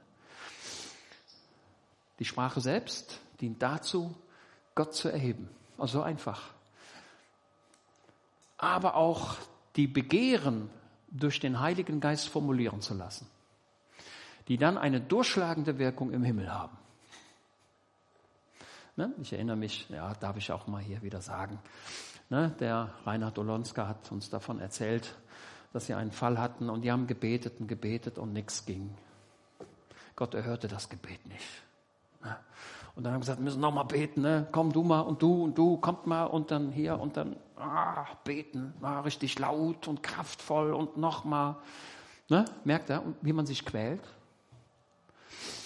Und dann hat er, so erzählte Reinhold Olanska, gesagt, so, wir müssen eine andere Strategie nehmen. Jetzt beten wir alle in neuen Sprachen. Haben die auch gemacht und das Problem war gelöst. Habt ihr? Ich habe begriffen, dass dieses Gebet, was dem Heiligen Geist überlassen wird, eine bessere Wirkung hat. Es ist das stärkste Gebet, was es überhaupt gibt. Jesus sagt, wir, ähm, wenn wir beten er wird das Gebet erhören, wenn es, wenn es ihm gemäß ist. Merkt ihr? Wenn es ihm gemäß ist. Das Gebet, das ihm gemäß ist, hat die Verheißung. Also wenn wir das beten, was Gott möchte, dass wir beten, dann ist das das Gebet, was Verheißung hat. Es ist nicht das Gebet, Herr, lass mich morgen im Lotto gewinnen, dann sind meine Probleme gelöst. Das ist auch ein gutes Gebet, ne? In der Tat, du kannst alle deine Rechnungen bezahlen. Aber Gott wird dieses Gebet nicht erhören. Also finanzielle Probleme werden nicht der Gestalt gelöst, indem ich Gott sage, bitte gib mir die Zahl, die morgen kommt, damit ich heute in das Lottobüro geben kann. Das ist ein Gebet, das nicht ihm gemäß ist. Also beten wir das, was ihm gemäß ist. Und jetzt werden wir sagen, ja, woher weiß ich denn, was ihm gemäß ist? Indem wir sagen, Heiliger Geist, ich weiß es nicht, mach du es. Und dieses Gebet hat durchschlagende Wirkung, weil es das Gebet ist, das die Verheißung hat. Ja? In seinem Namen beten, in seinem Sinne beten. So beten, wie er es will. Okay? Wie lehrt Jesus seine Jünger? Dein Wille geschehe? Nein, andersrum. Mein Wille geschehe wie auf Erden, so im Himmel. So beten die meisten. Mein Wille geschehe, so wie, der, so wie auf Erden, so auch im Himmel. Indem ich sage, Heiland, ich wünsche mir das und das und das und das und ich wünsche mir das, ein neues Auto wäre auch nicht schlecht und ähm, eine Gehaltserhöhung, ja, auch ganz gut. Und dann wünsche ich mir noch das und das, mach das bitte. Das ist nicht das Gebet, das die Verheißung hat. Dein Wille im Himmel, so wie du es im Himmel beschlossen hast, lehre mich, dass ich das auch so sehe, wie du es wünschst. Und wenn du im Himmel beschlossen hast, dass du das so wünschst, Herr, dann sei es so. Und darum bitte ich dich. Herr, unser täglich Brot, gib uns heute, Herr, gib mir so viel, wie ich zum Leben brauche, aber mach mich nicht zum Millionär. Das ist das, das ist das, was der Mann da in Sprüche 30 den Leuten verkündigt und sagt, Herr, wenn ich Millionär wäre, werde, dann werde ich dich vergessen. Das ist nicht gut. Die Millionäre, da der Amazon-Chef, und der Mensch da von Google und wie die alle heißen. Das sind die unglücklichsten Menschen auf dieser Erde, denn die haben den ganzen Tag den Gedanken, Herr, werde ich das alles verlieren? Der richtige Lebensweg ist, Herr, lass mich auf dieser Erde glücklich sein. Gib mir so viel, wie ich zum Leben brauche. Helfe mir, dass ich weder in Armut versinke, aber gib mir auch Gnade, dass ich nicht so reich werde, dass ich nur noch daran denke. Merkt ihr? Das sind die biblischen Prinzipien. Und wenn wir das leben, dann werden wir glücklich sein auf dieser Erde. Ja, letzter Punkt. Da waren doch ein paar Leute in Ephesus, das waren Gottsucher. Da heißt es, so, ich, ja, ich komme zum Ende. Es geschah, ja, ich weiß. Habt ihr noch Geduld? Ja? Oder sagt er, hoffentlich ist der bald zu Ende. Wenn das so ist, dann dürft ihr das auch sagen und sagen, ey, hör auf. Ich sage dann, wenn ich irgendwo bin, sage ich, liebe Leute, ihr dürft mit Steinen werfen, ihr dürft, ihr, ihr dürft alles, ja. Manch einer schläft auch ein, ne? Dann sage ich immer, das darf auch sein. Besser, der schläft mal ein, danach wird er wieder wach und dann ist er wieder fit. Wie oft habe ich das erlebt, wo Leute, wo ich dachte, der könnte bald vom Stuhl fallen. Hoffentlich rettet ihn jemand. Vor allem, wenn der Kopf so weit nach hinten sich beugt. Die rechts und links, die merken das ja, dass der da schläft, ne? aber die sind immer sehr diszipliniert und lass das mal so. Ne? Besser, man schläft mal fünf Minuten und danach geht's weiter. Das ist nicht schlimm. Es geschah aber während Apollos und so, ja, äh, in Korinth war das Paulus, nachdem er die höher gelegenen Gegenden durchzogen hatte, nach Ephesus kam und er fand einige Jünger und sprach zu ihnen, habt ihr den Heiligen Geist empfangen, nachdem ihr gläubig geworden seid? Merkwürdige Frage, ne? Habt ihr den Heiligen Geist empfangen, nachdem ihr gläubig geworden seid? Und dann haben die Leute gesagt, ja, was wir auf das wissen wir eigentlich gar nicht so richtig. Sie aber sprachen, wir haben nicht einmal gehört, ob der Heilige Geist überhaupt da ist. Und er sprach, worauf seid ihr denn getauft worden? Also er gräbt tiefer. Sie sagten auf die Taufe des Johannes. So, was bedeutet das? Also diese Leute hier, also aus meinem Verständnis, waren das Leute, die, die haben erkannt, wir brauchen Vergebung der Sünden. Wir, brau wir brauchen das. Wir brauchen Erlösung.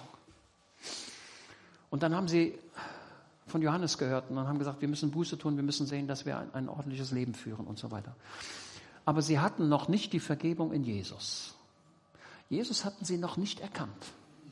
Das waren eh edle Menschen, aber sie waren noch nicht durchgedrungen und deswegen verkündigte äh, Paulus hier und er sprach, worauf seid ihr denn getauft worden? Paulus aber sprach, Johannes hat mit der Taufe der Buße getauft, indem er das Volk sagte, dass sie an den glauben sollten, der nach ihm komme. Als aber als sie es aber gehört hatten, ließen sich auf den Namen des Herrn Jesus taufen. Also die haben sich jetzt, ja, das ist so mein Verständnis, die haben jetzt erst Jesus als Messias erkannt. Die waren auf dem richtigen Weg. Ne? Aber, aber persönliche Sünden, Vergebung, ein verändertes Leben, da waren sie kurz davor, aber noch nicht durch. Und jetzt haben sie das erkannt. Jesus ist der Messias. Und dann haben sie gesagt, ja, dann lassen wir uns taufen. Obwohl sie ja schon mal getauft waren auf die Taufe des Johannes. Aber sie gehen hier einen Schritt weiter. Ich mache das den Leuten nicht zum Vorwurf. Gott sorgt sich um diese. Und als Paulus ihnen die Hände aufgelegt hatte, kam der Heilige Geist auf sie und sie redeten in Sprachen und Weissagten. Unglaublich, oder? Paulus Ministry Paulus diente diesen Leuten und hat gesagt, Mensch, ich kann euch noch ein bisschen, oder vielleicht nicht nur ein bisschen, ne? ich kann euch noch erheblich nach vorne bringen. Jesus ist der Messias. Er ist ans Kreuz gegangen. Er hat sein Blut in das himmlische Heiligtum getragen. Es ist alles gut. Es ist alles gut.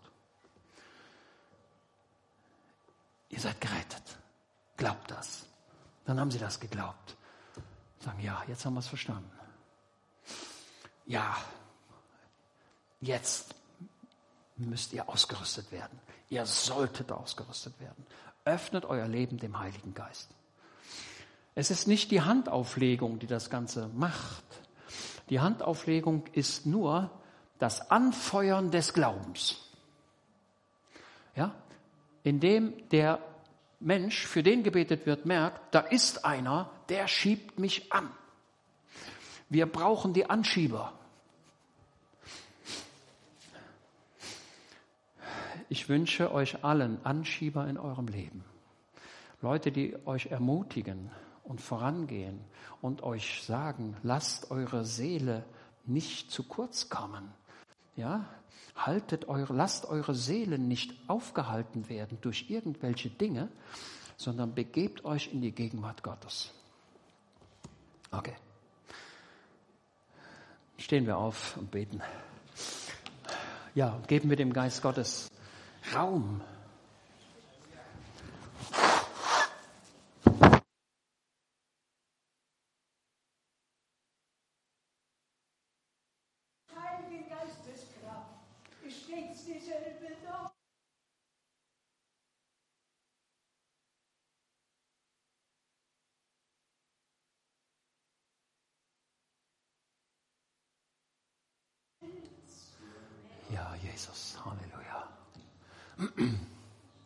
Ja. Ist jemand da, der beten möchte oder der sagt, Mensch, mich drängt es, dann darf das gerne sein. Ja? Denk nicht an den, der rechts sitzt und links sitzt und was soll der denken. Das ist alles unwichtig.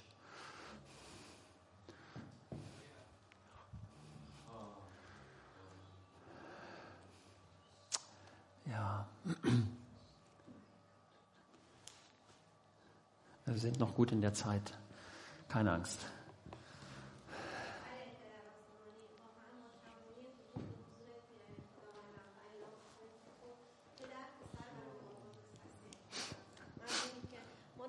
دادی ممنونیم که ما رو فرزندای خودت کردی ای پدر ای پدر بر تک تک ما همین الان روح قدوس تو بریزه خداوندم ما رو خالی کن از دنیا. افکارمون رو از دنیا خالی کنه خداوندم و از روح قدوست پر کن تک تک ما رو خداوندم چون روح قدوس اون وحده ای بوده که تو به فرزندات دادی خداوندم که در این دنیای سخت تو این سختی هایی که میریم تو مشکلات که میریم اعلام می‌کنیم که تو خدای زنده هستی ای پدر.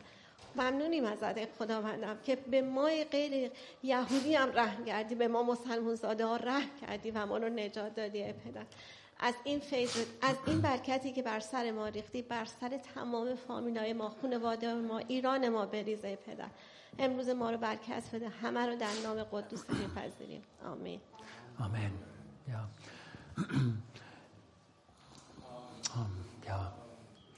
ich habe ein bestimmtes Verständnis von einem Menschen und zwar dieser Mensch trägt einen Rucksack Und das lange Tragen des Rucksackes, des Rucksackes hat dazu geführt, dass die Träger dieses Rucksackes schon ganz abgescheuert sind.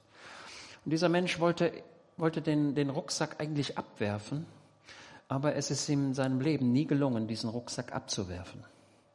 Aber die Träger, wo er, wo er so lange dran gezogen hat und gezerrt hat, ähm, diese Träger sind beschädigt, aber sie sind eben nicht durchgerissen. Lange hat er an diesen Trägern gezogen und gerissen, weil er diesen Rucksack nicht mehr haben möchte. Aber es ist ihm nicht gelungen. Ich sehe aber, dass diese Träger sehr dünn geworden sind. Das, der Versuch des Abreißens hat seine Spuren hinterlassen, aber sie, diese Träger sind nicht durchgerissen. Die Last ist immer noch da. Sie ist so da, auch wenn die Träger dünn geworden sind, so wie sie immer da war. Es, du musst die Träger nicht durchreißen, du musst den Rucksack abwerfen. Du arbeitest an der falschen Stelle. Mühe dich nicht ab, dieses, diese Träger, das, was dich fällt, festhält, durchzureißen, sondern lege den gesamten Rucksack ab. Das ist der Weg. Und den kannst du ablegen, indem du deine Arme da aus den Trägern herausziehst und diesen Rucksack einfach lässt. Reiße nicht an den Trägern herum. Sie werden dich noch eine Zeit lang festhalten, wiewohl, wiewohl sie immer dünner werden. Aber Jesus möchte, dass deine Last weg ist. Die Last, die du über Jahrzehnte trägst. Es ist nicht eine Last, die erst gestern aufgelegt worden wäre, sondern eine Last, die eingesammelt worden ist. Und wir müssen auch nicht klären, warum der Rucksack so schwer ist und wer den da aufgelegt hat. Es ist mancher Gläubiger da, der mit einem Rucksack durch sein Leben läuft und diese Last trägt sein Leben lang. Wie schön wäre es, wenn er diesen Rucksack ablegen könnte. Und deswegen nochmal der Ruf des Heiligen Geistes. Zerre nicht an den Trägern herum, sondern lege den Rucksack ab, so wie man ihn eben ablegt. Sage jetzt, Heiland, alle meine Lasten lege ich ab, die ich spüre. Und wo ich irgendetwas nachgehalten habe, Herr, dann lege ich es ab und vergesse es. Ich lege es ab. Vergebung liegt dann vor, wenn man sich der Last erinnert, aber sie drückt nicht mehr. Das ist Vergebung. Ich sage es nochmal, Vergebung liegt dann vor, wenn man sich zwar der Last noch erinnert, aber sie, sie liegt nicht mehr auf meinen Schultern. Ich bin frei. Ist jemand da, der sagt, Mensch, ich habe so eine Sache. Ich lege sie jetzt ab. Ich lege sie jetzt unter das Kreuz. Das ist etwas, was man tun muss. Indem du sagst, Herr Jesus, ich komme zu dir. Und da ist dieses, was mich drückt. Vielleicht kann es auch eine Sorge sein, die dich so lange drückt. Schaut mal, die Eltern von Moses, die hatten Sorge um ihr Kind, der kleine Moses. Und dann kommen die Eltern auf eine Idee. Und sie stecken das Kindlein in einen Korb. Wie hoch ist die Wahrscheinlichkeit, dass ein Passant diesen Korb sehen würde? Ist das nicht das Todesurteil, das sie unterschrieben, als sie dieses Kind vom Ufer absch als sie diesen Korb abgestoßen haben? Aber ihr, ihr Glaube war ein anderer. Sie sagten, Herr, wir geben dieses Kind in deine Hände. Wie es geht, wissen wir nicht. Aber trage du Sorge für das Kind. Wir lassen los und du bist in der Verantwortung. Und dieser Korb auf, diesem, auf dem Nil nahm seinen Gang. Er trieb nicht auf die Mitte des Flusses, sondern alsbald näherte sich dem Ufer. Und da waren Menschen, die sahen dieses, diesen Korb und hörten. Und der kleine Mose bekam ein Zuhause, das die Eltern nie hätten geben können. Und so wurde dieses kleine Kind gerettet.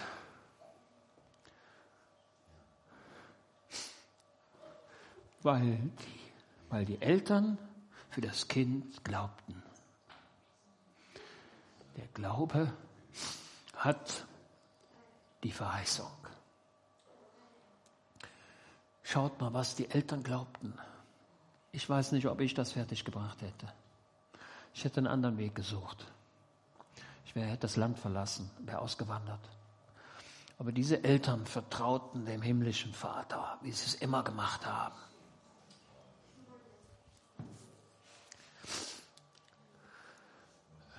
In einem Lied heißt es, wag es mit Jesus. Mit Jesus ist ein Wagnis. Aber dieses Wagnis hat die Verheißung. Wag es mit Jesus. Ja, ja, liebe Geschwister, wir müssen zum Ende kommen. Dann bete ich noch mit uns und dann verabschiede ich euch alle. Herr Jesus, wir danken dir für diesen Morgen. Ich danke dir für die Gabe des Heiligen Geistes. Ich danke dir für deine Zuneigung, für deine Besorgnis, für deine Vorsorge für deinen Weitblick. Ich danke dir, dass du jeden gläubigen Menschen ausrüsten möchtest. Und wie sehr wünschst du dir, dass die Kraft des Heiligen Geistes in jedem wirke. Und darum bitte ich dich, Herr Jesus, dass wir alle, die wir heute Morgen hier waren und zugehört haben, dass wir unsere Herzen öffnen und dich begehren mehr als je zuvor. Ich bitte dich, dass keiner aufgehalten werde in seiner Seele, dass keiner irgendwo Schuldzuweisungen gebe, sondern wir uns als Gemeinde und jeder persönlich sich aufmacht und sagt, Herr Jesus, ich will dir gehören von ganzem Herzen. Du bist alles. Ich danke dir. Amen. Ja, so seid gesegnet in Jesu Namen. Amen. Wir gehen